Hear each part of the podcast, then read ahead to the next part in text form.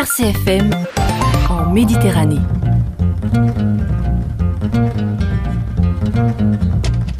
La protesta degli agricoltori scuote l'Europa e solleva un tema cruciale perché ad essere contestate sono soprattutto le regole che impongono una riduzione delle emissioni inquinanti e una maggiore sostenibilità ambientale delle produzioni agricole. Ancora una volta ci troviamo davanti a un bivio. Quali sono i costi da pagare e da chi per la inevitabile transizione ecologica che ci attende? Benvenuti a Mediterradio, la voce delle isole ogni settimana Sardegna, Sicilia e Corsica assieme grazie a Radio Rai, France Bleu, Radio Corse, Frequenza Mora con Vito Biolchini da Cagliari, Adelaide Costa da Palermo e Jerome Susini da Ajaccio. Salute amiche e amici. Salute, saluto a tutti i nostri amici dell'isola. L'isola di Gorsa in tutti i casi aspettava eh, un passo importante un cartolare politico con un passo in autonomia che aveva da passi questa settimana con l'aggiunta del ministro dell'interno Gerard Darmanin, ma questa giunta qui eh, è stata rimandata un altro giorno, un altro mese, può essere, allora ci vuole ritorno a aspettare per eh, discorrere poi con il governo. E buongiorno a tutti i nostri ascoltatori dalle tre isole, è un momento cruciale quello che stiamo attraversando ed è adesso che la politica e le istituzioni devono ascoltare le richieste di tutti gli attori che concorreranno alla transizione ecologica, non ultimi gli agricoltori che stanno pagando un prezzo davvero troppo alto. Mediterraneo isolana, Corsica, Sardegna, Sicilia. Vito, i temi di oggi. In primo piano due approfondimenti su donne e lavoro in Sicilia con Maria Pia Pensabene che ci parlerà di un progetto che vuole ridurre il divario riguardante le competenze digitali e in Sardegna con Daniela Schirru, presidente del Comitato Imprenditoria Femminile della Camera di Commercio di Cagliari che ci illustrerà i dati relativi alle imprese guidate da donne. L'attualità, Sardegna e Toscana saranno collegate da Mobi grazie ad uno dei traghetti più grandi al mondo come spiegherà l'armatore Alessandro Onorato. Tra piani pianti in Sardegna. È positivo il bilancio del 2023, sentiremo il perché da Lorenzo D'Antonio, coordinatore del centro regionale Trapianti. Infine torneremo in Corsica, dove manca la neve e questo sta creando problemi alle tre stazioni sciistiche, e in Sicilia per parlare della casa museo creata a Palermo dall'artista Raffaello Piraino. E allora in apertura parliamo di donne e lavoro perché il 23% delle imprese in Sardegna sono femminili e una su cinque è guidata da una donna. Il dato è emerso nel corso di un convegno organizzato dal Comitato Imprenditoria Femminile della Camera di Commercio di Cagliari Oristano, durante il quale si è cercato di analizzare i fattori che impediscono alle donne di entrare compiutamente nel mercato del lavoro. Perché, come spiega la Presidente del Comitato Daniela Schirru, i numeri celano una realtà ancora molto critica. I numeri che abbiamo diffuso raccontano la fotografia di quello che siamo in Sardegna come partecipazione femminile nel mondo del lavoro, ma la notizia per me non è una notizia così positiva perché le donne alla fine si rifugiano nella vita individuale soprattutto, quindi microimprese, perché è più facile conciliare la vita lavorativa con la vita privata perché le donne eh, si fanno carico principalmente della cura della famiglia, quindi questo ehm, impedisce anche un'occupazione di tipo dipendente o comunque la rende più complicata. Quali sono i settori nei quali le donne in Sardegna sono maggiormente occupate? Soprattutto nei servizi sociali, nella cultura, commercio, quindi abbigliamento, calzature, ma anche in agricoltura sono presenti imprese femminili. È un problema di cultura o è un problema di norme, quello che impedisce alle donne di conciliare il lavoro con la vita familiare? È un problema mancanza di servizi a sostegno della lavoratrice madre, comunque della genitorialità e quindi specialmente in certe zone in Sardegna sono assenti i servizi per la conciliazione oppure troppo costosi, quindi di fronte a una scelta se andare a lavoro diciamo, o curare la famiglia la donna preferisce lasciare il lavoro per dedicarsi alla famiglia, infatti c'è tantissimo abbandono dei posti di lavoro da parte delle donne dopo una maternità. Incide anche il fatto che le donne abbiano una retribuzione mediamente più bassa di quella degli uomini, quindi in una famiglia se si sceglie di mantenere un posto di lavoro si sceglie di mantenere quello dell'uomo. Dovendo quasi con la bacchetta magica introdurre qualche novità, che cosa proporrebbe? Tanto sostegno alle famiglie, ma anche dei bandi dedicati alle imprese femminili. Non si fa abbastanza questo, ogni tanto ci sono questi bandi. Sono insufficienti sicuramente e poi forse non sono adatti alle esigenze delle imprese femminili. Una strada diretta per entrare subito nel mondo del lavoro. Questo è lo slogan degli ITS Academy, scuole di alta specializzazione post diploma, nate nel 2009 e divenuta ormai una realtà consolidata anche in Sicilia.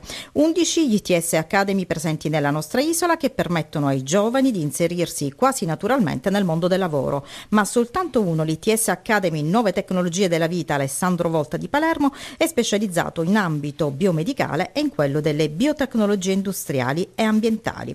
Porte aperte dunque all'innovazione con percorsi di alta specializzazione e tantissimi progetti. Tra questi Gilda, nato da una partnership tra pubblico e privato e dedicato interamente alla formazione digitale delle donne siciliane. Maria Pia Pensabene, presidente della Fondazione ETS Academy Nuove Tecnologie della Vita, Alessandro Volta di Palermo una delle mission fondamentali della Fondazione TS Academy è proprio quello di contrastare il gap di genere nell'area STEM, cioè nell'area delle competenze tecnico-scientifiche. Ecco perché nasce Gilda, che è il primo progetto a livello nazionale finanziato dal Fondo della Repubblica Digitale. Gilda, eh, il nostro slogan è valorizzare le donne siciliane uno alla volta intende trasferire competenze specialistiche alle donne per farne delle specialiste nell'ambito della vendita digitale, del multimedia marketing e del crowdfunding e fundraising. Quali sono le attività che avete dedicato alla formazione delle donne siciliane? Allora, la formazione prevede 120 ore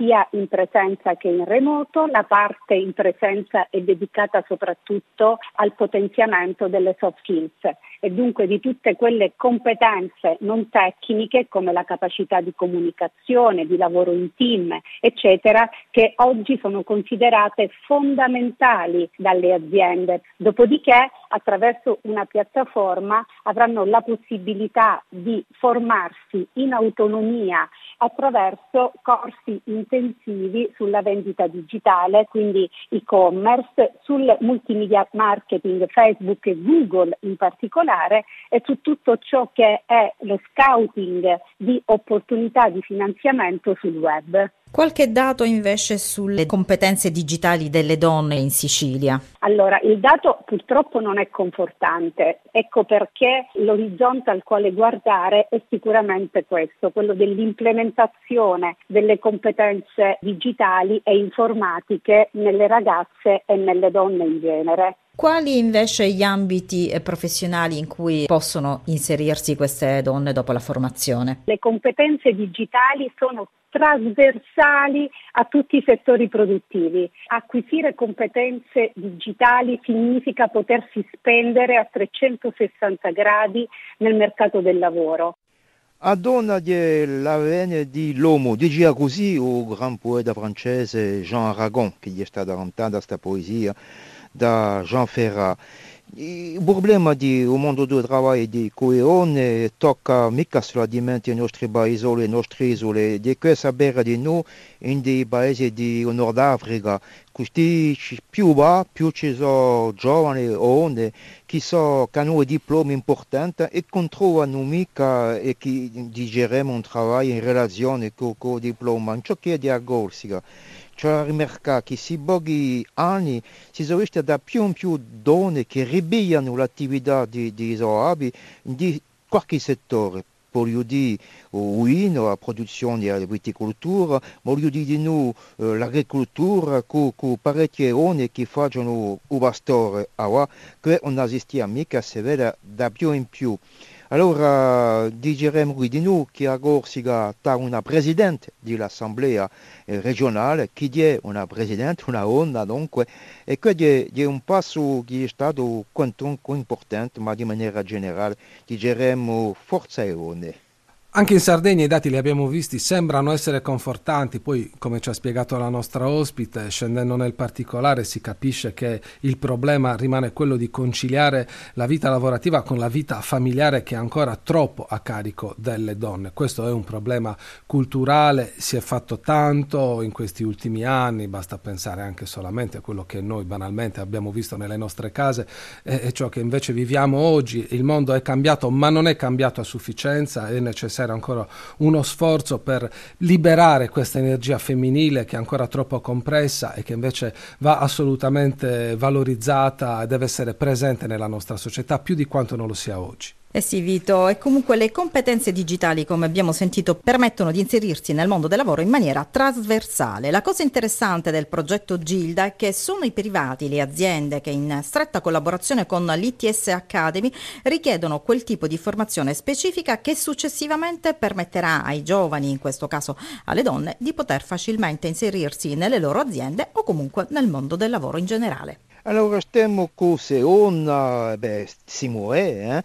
Con una che è presidente di noi, ma è presidente della giuria della 36esima edizione del Festival di film italiano che si fa questa settimana in Bastia.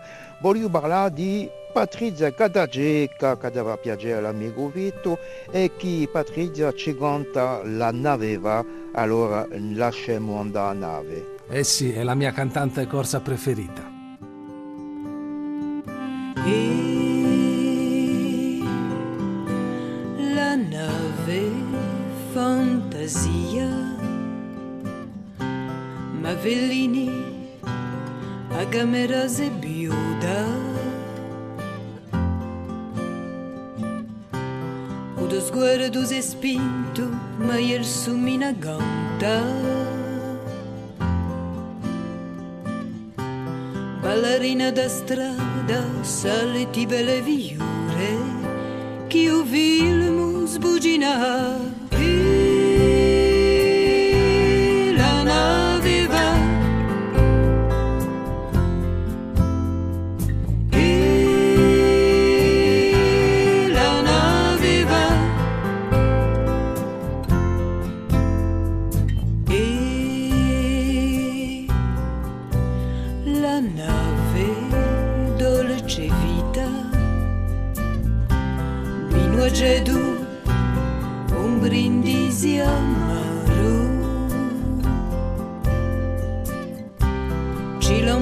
Romederna Cinecittà Fellini. Se incrucchia d'amore te in grigi drame non t'ha un mare di rimini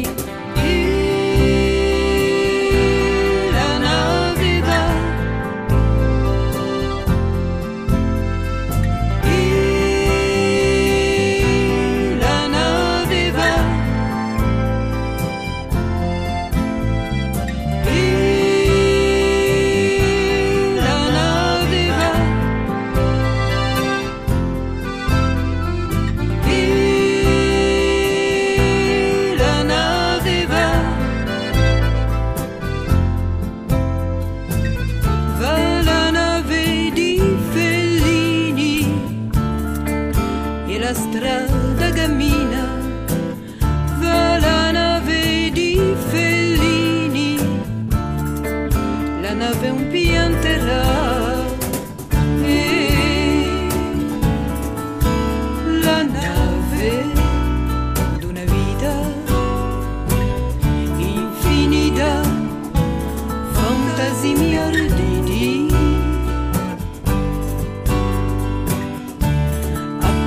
appesi all'ancino di la ricordo. La nave un pianterà,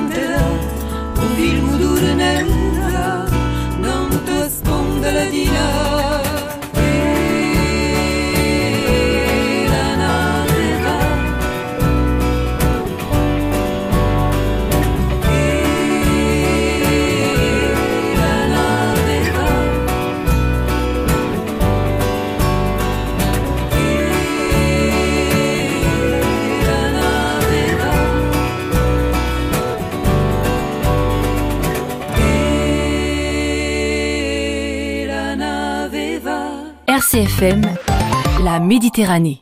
E dopo questa nave che va, un'altra che va abbastanza in furia, abbastanza bene, in tutti i casi si spera per quella, tanto che lo si parla di difficoltà tra Corsica e Sardegna, in comune con la compagnia Mobi, che la compagnia Mobiline si mette in opera un battello Immobili Legacy che è in servizio, sarà in servizio il 17 Radio prossimo tra Livorno e Olbia, benedetti sardi che potranno così francare in un mare di ragno a una videnza importante, un battello di 3.000 passeggeri quantunque di un gigante di un mare e uso armatore Alessandro Onorato oggi presenta.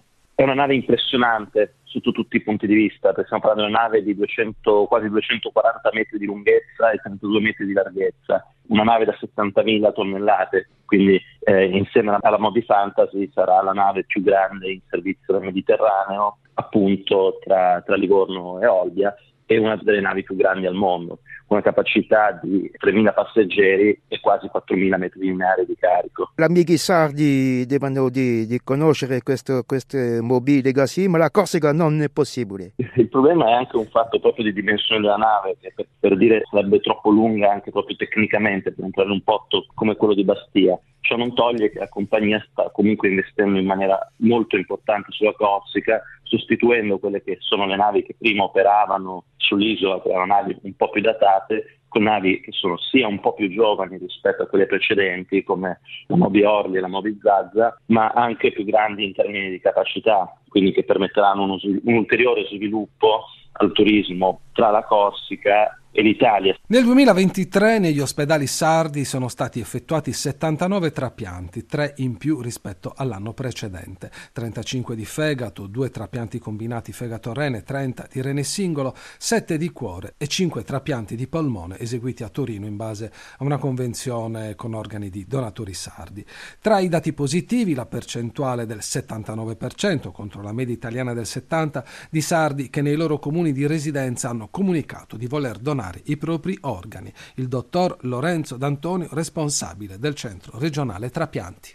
In Sardegna, anche grazie a questa implementazione di donatori, abbiamo potuto effettuare un certo numero di trapianti che ci ha consentito non solo di ridurre il numero dei pazienti in lista, ma anche quindi di conseguenza ridurre anche i tempi. Questa è una cosa che ci ha dato molta soddisfazione, ma che noi riteniamo sia un punto di partenza, perché quello che è un progetto per il prossimo anno sarà quello di implementare le nostre liste di attesa, perché è ovvio che avere a disposizione un maggior numero di organi significa anche poter effettuare un maggior numero di trapianti e quindi poter curare un maggior numero di pazienti. Quindi l'impegno della rete è, eh, per il prossimo anno e per gli anni futuri sarà proprio quello di cercare di migliorare quella che è la rete con tutte le medicine interne, con le nefrologie, le dialisi di tutto il territorio e far sì che pazienti che siano affetti da grave insufficienza d'organo possano essere indirizzati presso i nostri centri trapianto e quindi poter anche per loro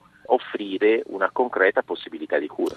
Tra le criticità, le opposizioni, più alte che nel resto d'Italia, come superare questo limite? Beh, questo purtroppo è un problema che investe tutto il sistema nazionale, perché il 30% è questa percentuale fissa dalla quale purtroppo non riusciamo a discostarci. Bisogna impegnarsi, impegnarsi da un punto di vista della comunicazione e cercare di spiegare ai cittadini che dopo la nostra morte non c'è più possibilità di portare i propri organi con sé e quindi come eh, ognuno di noi eh, lascia delle disposizioni riguardo ai propri beni, così ecco dovrebbe essere anche per il nostro corpo, anche per i nostri organi. Sarebbe bello che si potesse offrire questa possibilità importantissima di cura per delle altre persone che eh, sono malate e quindi in un certo qual modo dare un senso anche alla morte, perché può essere invece vista come un inizio, un inizio per delle persone che soffrono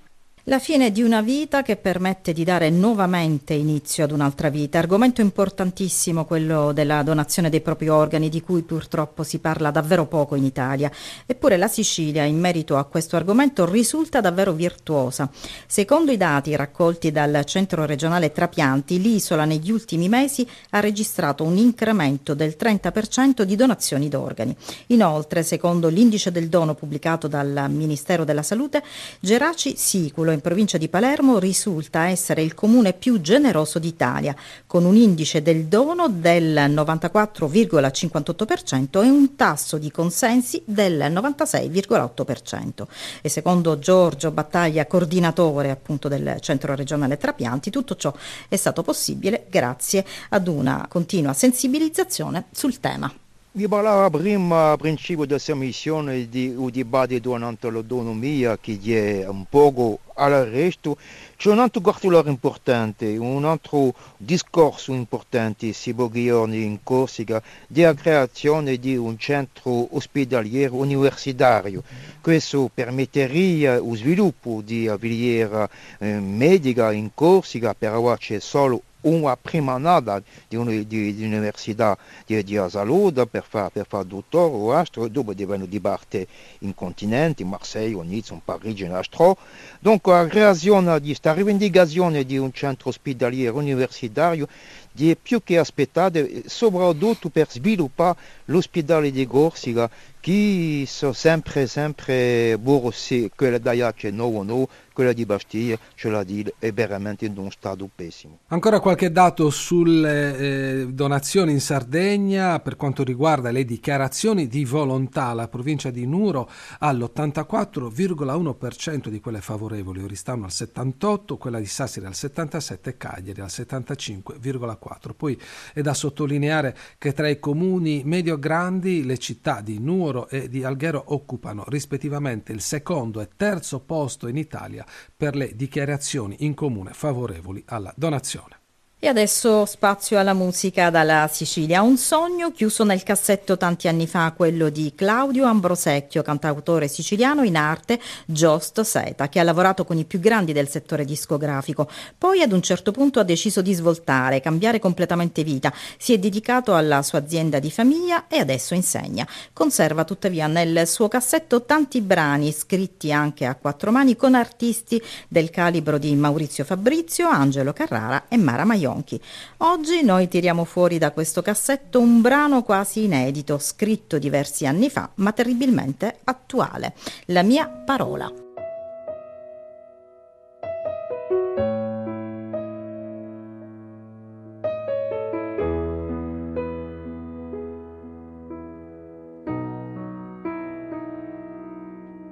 Se dovessi morire domani avrò già vissuto abbastanza, perché ho letto almeno cento parole che ho diviso e moltiplicato. Se dovessi volare domani, sarà perché ho imparato a camminare, sarà perché tutti i sassi del mondo pesano sulla mia schiena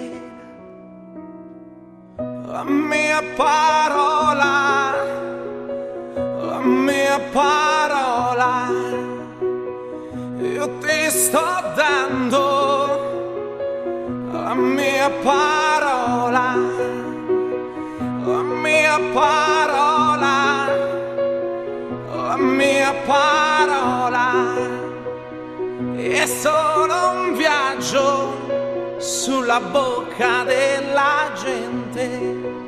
Se dovessi cambiare domani tutto il senso della mia vita, di sicuro non avrei più amici. Sai, la gomma uccide la matita. Se dovessi lasciarti domani, stanne certa ricomincerei con la stessa convinzione del primo uomo sulla luna. La mia parola, la mia parola, io ti sto dando la mia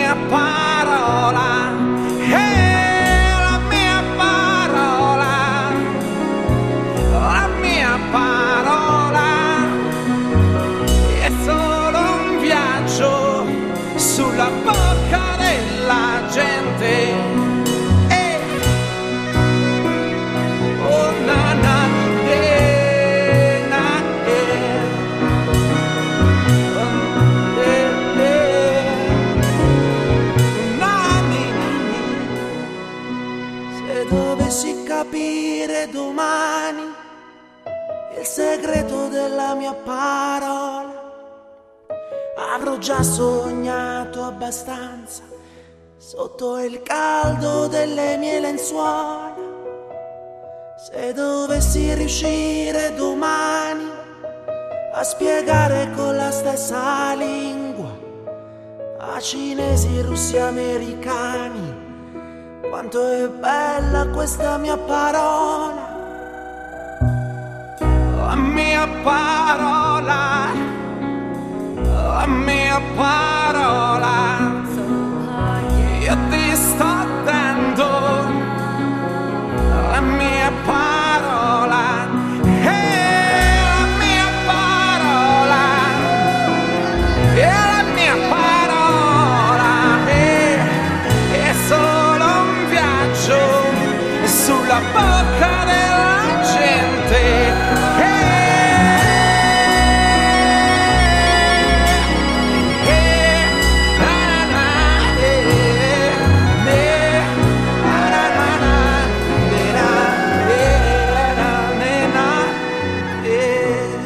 State ascoltando Mediterraneo sulle frequenze di Radio Rai in Sicilia e in Sardegna e di France Bleu Radio Corse, frequenza Mora in Corsica. I sono mesi di radio, i sono mesi d'inverno a dire che i paesi del Mediterraneo soffrono, si è vista a Catalogna che conosce una, una zecchina terribile, si è mai, si è mai visto con, a quel video qui, parlo della Catalogna e mica dell'Andalusia, Catalogna essendo veramente al nord della Spagna, vicino a un mare, e poi di noi si sono visti questi giorni fuochi in altitudine, per esempio gli Appennini italiani, si sono visti fuochi a più di 2000 metri d'altitudine, a Corsica conosce di noi e difficoltà. Uh, L'inverno ne è un congiunto, a neve non c'è mica, e impianti di ski, stazioni di ski, ce ne tre in Corsica, e beh, si trovano in grande difficoltà, gli agricoltori di noi si trovano in difficoltà perché la zecchina c'è, ci sono di noi qui, ci sono stati di noi qualche fuoco importante si giorni, allora l'Eria Maria Musso ci dice ciò che è previsto, si giorni l'acqua o mica. Non è mica piosa dopo i parecchie settimane colpa o grazie a un anticiclone che gira sopra la penisola iberica, ma la dicchia pressione altissima ha impedito a piosa di vallare da un nord di Avrancia fino a Corsica e che temperature non so mica galate. In gira a Corsica temperature di un mare di circa 14 gradi, uno di più che quella dell'aria, ma può dare galata a settimana prossima, si aspettano temporale ovreto da qui a sabato o domenica in cui appena di neve pur mica abbastanza basta non te cime e una da migliorarsi la situazione posto che erano si avvicina piano piano. Hanno 30 di nadio a quantità di neve era bella alta per quella di quest'anno E adesso un'immersione nella straordinaria casa museo del professor Raffaello Piraino, realtà unica nel suo genere dove è possibile ammirare magnifici abiti delle epoche passate e migliaia di oggetti collezionati in oltre mezzo secolo. Un viaggio nel tempo insieme al professor Piraino, ex docente di storia del costume dell'Accademia delle Belle Arti di Palermo, artista colto e raffinato, collezionista per passione, che ha intessuto rapporti di amicizia e collaborazioni professionali professionali, tra i tanti con Leonardo Sciascia, Renato Guttuso e Ferdinando Scianna. Non solo abiti nella sua casa museo, ma anche accessori, opere d'arte e oggetti di design. Questa avventura nasce una cinquantina di anni fa quando il Teatro Massimo mi ha coinvolto a fare scene e costumi per delle opere. Durante la lavorazione di un film tutto sul mondo del balletto classico è arrivata una troupe cinematografica a Palermo, io sono stato coinvolto e i costumi arrivavano da Roma, dalla sartoria Tirelli. Questo sarto ha fatto incetta presso l'aristocrazia romana degli abiti di famiglia, donandoli poi alla città di Firenze, compreso il guardaroba della nostra dama Franca Florio, e in me è scattata questa molla della ricerca, questa curiosità in un primo tempo. Sicuro che nelle soffitte dei palazzi palermitani avrei trovato dei capi interessantissimi e ho avuto ragione. Quanti e quali oggetti ha raccolto nella sua casa museo? Sono ormai 5.000 e passa oggetti, solo gli abiti sono 1.400, con problemi per la conservazione, perché ovviamente soprattutto le sete hanno bisogno di una temperatura ambiente, di una umidità costante. C'è una sezione della sua collezione alla quale lei è maggiormente legato, emotivamente legato? Beh, emotivamente legato sono a quei pochi abiti che provengono dalla mia famiglia. Questi reperti abbigliamentari appartenuti alla mia madre risalgono agli anni 30, agli anni 20, insomma mi sono particolarmente preziosi, a parte poi tutto il resto della collezione perché ogni abito, ogni indumento, ogni accessorio, tutti mi sono particolarmente cari proprio perché fanno parte della nostra storia e rappresentano proprio il gusto abbigliamentario delle nostre famiglie siciliane. Lei periodicamente apre sezioni diverse del suo museo, dando vita a piccole mostre tematiche. Qual è l'ultimo allestimento che ha realizzato? L'ultimo allestimento in atto che c'è a casa mia sono gli abiti degli anni del 1870, 80, 90 che preludono la grande mostra che c'è attualmente al Palazzo Sant'Elia a Palermo sul Liberty palermitano. Che meraviglia questa mostra, bisognerà sicuramente andare a vederla per chi è a Palermo, ma anche per chi magari andrà a vedere questa, a visitare questa bellissima città. Per quanto riguarda la neve, eh, in Sardegna nevica poco, ma per il resto non ci sono problemi perché non ci sono impianti di risalita scistica, quindi il problema veramente non si pone. Quello eh, di Fonni lo si attende veramente ormai da tantissimi anni, chissà se mai lo vedremo.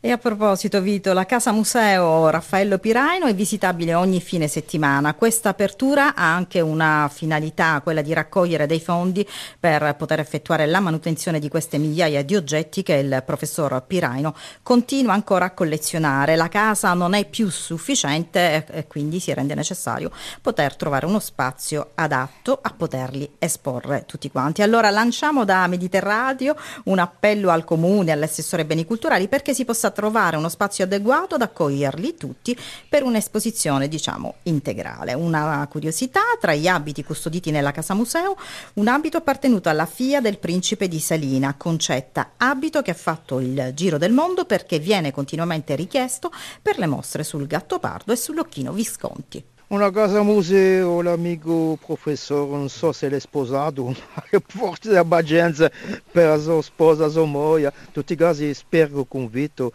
veneremo un giorno a visitare solo qui 5.000 oggetti di qualcosa di appassionante. Provasine che la cultura salverà il mondo, abbiamo sempre in sa cultura qui, e beh ci sono, è nostra tradizione. E allora la musica dalla Sardegna si intitola Frasi mai dette ed è il nuovo singolo della giovanissima Angie, 22 anni, che già nel 2018 si era distinta nel talent The Voice of Italy. Due anni fa il debutto discografico e ora questo nuovo singolo che va forte soprattutto su TikTok, dove la giovane, originaria di Utah, ha oltre 200.000 followers. Frasi mai dette, Angie.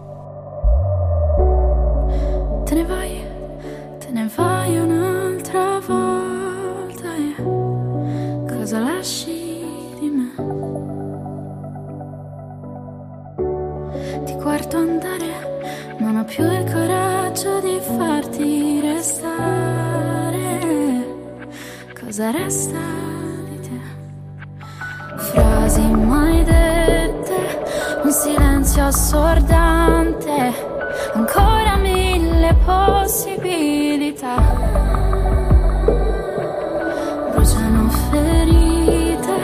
tue promesse infrante e non sapere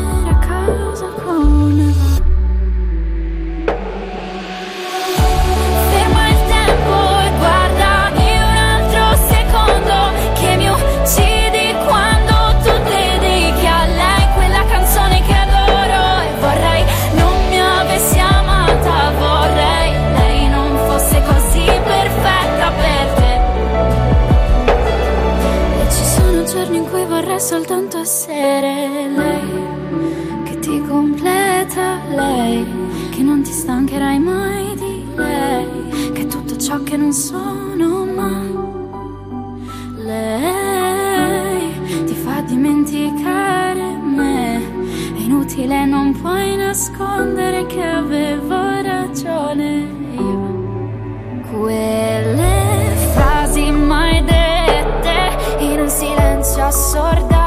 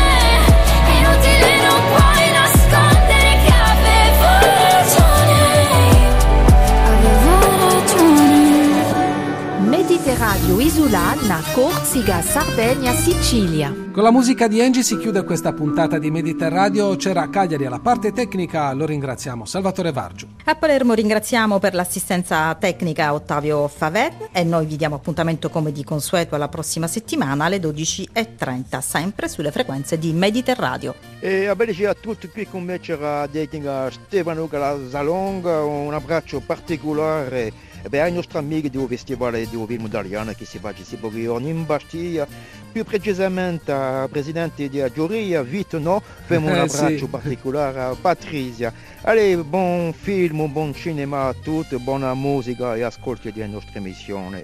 Questa qui, Mediterraneo, vi saluto.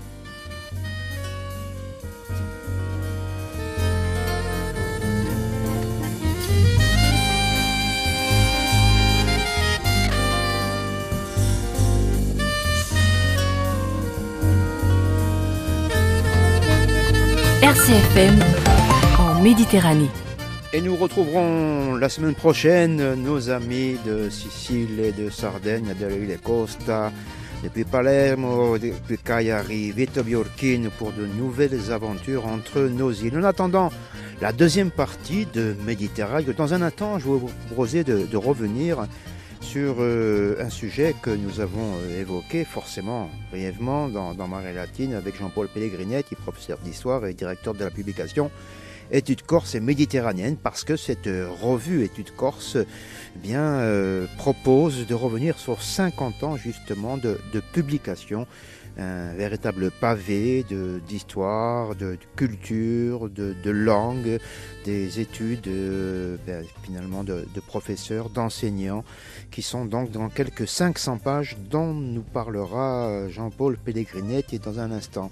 Mais avant cela, nous étions euh, dans la première partie avec Patricia Katagieka pour la Naveva. Je vous propose de, avec le groupe Balagne et Nave Zisquez, on reste euh, en mer, il nostro mare, il nostri mare, parce qu'on y est bien, non, siamo bei gusti. E a un Balagna va poi dopo Jean-Paul Pellegrinetti per parlare di questa rivista Studi Corse e Corse.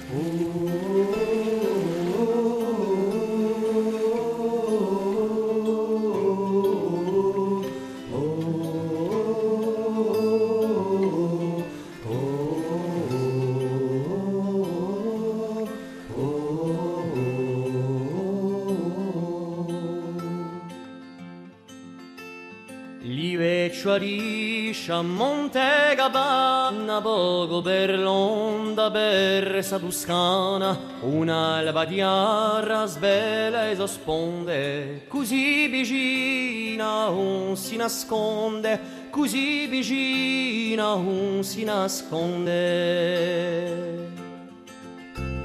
Lemmo delle nave so capino su giù di usole gabi cursino da si scuotti piombino, a anu indurante fanno a ricchezza di amoiente, fanno a ricchezza di amoiente.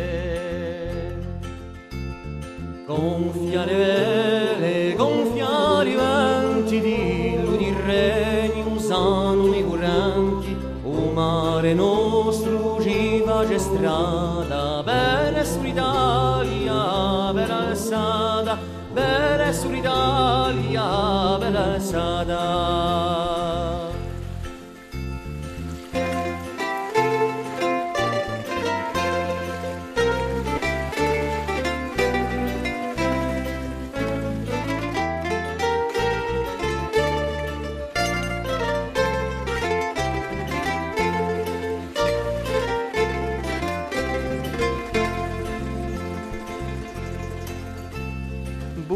Bulleta tu importu di uscaluetiu, a dispensada nasce un spavetiu, a brancisada ci aspitava scosa, e a sodogana si barro di cosa. Le moderne so incatenate e le vetuscana allontanate di regno una nuova tu murro e un nostro cielo se fa tu scuro e un nostro cielo se fa tu scuro il manuale l'invasore ti firmerà di un nostro onore a stragire a serra di chi può sparire o a paesa guerre e può sparire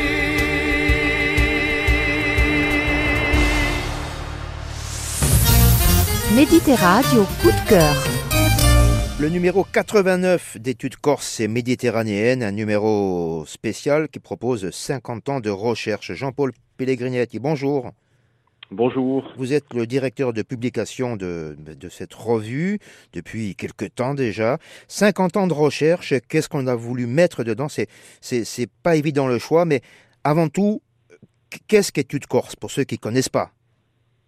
Alors, Études de Corse, c'est une euh, revue, comme vous l'avez dit, en fait, euh, qui est une vieille dame. Elle a, elle a 50 ans, euh, elle a eu 50 ans en 2023. Elle a été créée en 1973 par deux universitaires, Fernand Ettori, qui a alors euh, dirigé euh, le Centre d'études corse d'Aix-en-Provence, et Francis Pompogne, qui faisait partie de cette nouvelle génération, à l'instar de Georges Ravis Jordan et d'autres, en fait, qui euh, animaient, je dirais, ce, ce- cette recherche corse depuis une terre aixoise. Et euh, Études Corse, c'était la volonté de, de finalement de faire traverser la mer à tout ce dynamisme universitaire qui régnait alors euh, sur euh, cette euh, rive, euh, on va dire, euh, proche hein, du, continent et euh, la volonté de, mettre en avant et mettre en, en, lumière euh, euh, la recherche, euh, la recherche sur euh, sur la Corse et, de montrer qu'il existait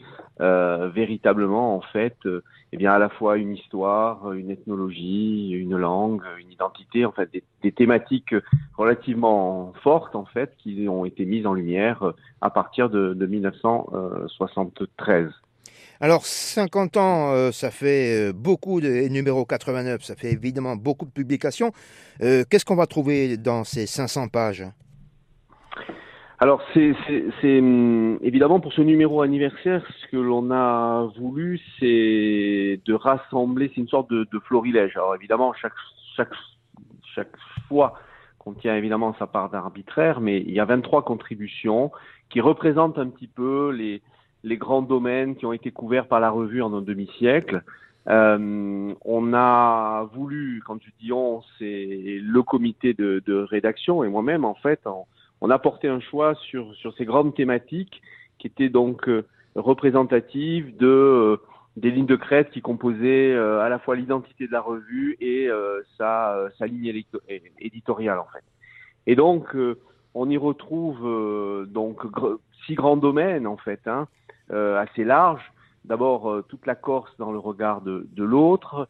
On y retrouve les grandes figures, quelques grandes figures de l'histoire de la Corse. On y retrouve toutes les dynamiques sociales et culturelles euh, dans une Corse euh, plutôt traditionnelle et aussi une Corse euh, nouvelle. Et enfin, trois autres domaines. Bien sûr, l'histoire politique de la Corse, l'histoire qu'elle a euh, et qu'elle a eue et qu'elle a encore avec évidemment l'Italie, et puis une notion thématique beaucoup plus large qui est la Corse, les Corses et le monde. On a voulu des, des articles en fait qui reflétaient un petit peu ces, ces, ces grands, ces grandes thématiques, ces grands domaines, et des articles aussi qui permettaient à, à, un lectorat, un nouveau aussi lectorat en fait, de pouvoir rentrer progressivement à la fois dans ce que publiait cette revue et en même temps de, de faire comprendre ce qu'est aussi en fait euh, notre histoire en fait, hein, l'histoire de notre île. Alors, Jean, Jean-Paul Pellegrinetti, mmh. euh, je le disais, études corse, euh, il, faut, il faut présenter pas à tout le monde, parce que évidemment les universitaires, les, les étudiants euh, connaissent bien. Est-ce que ça va au-delà? Est-ce que ça trouve, ça a trouvé au fil du temps un public de lecteurs avides d'informations sur la Corse?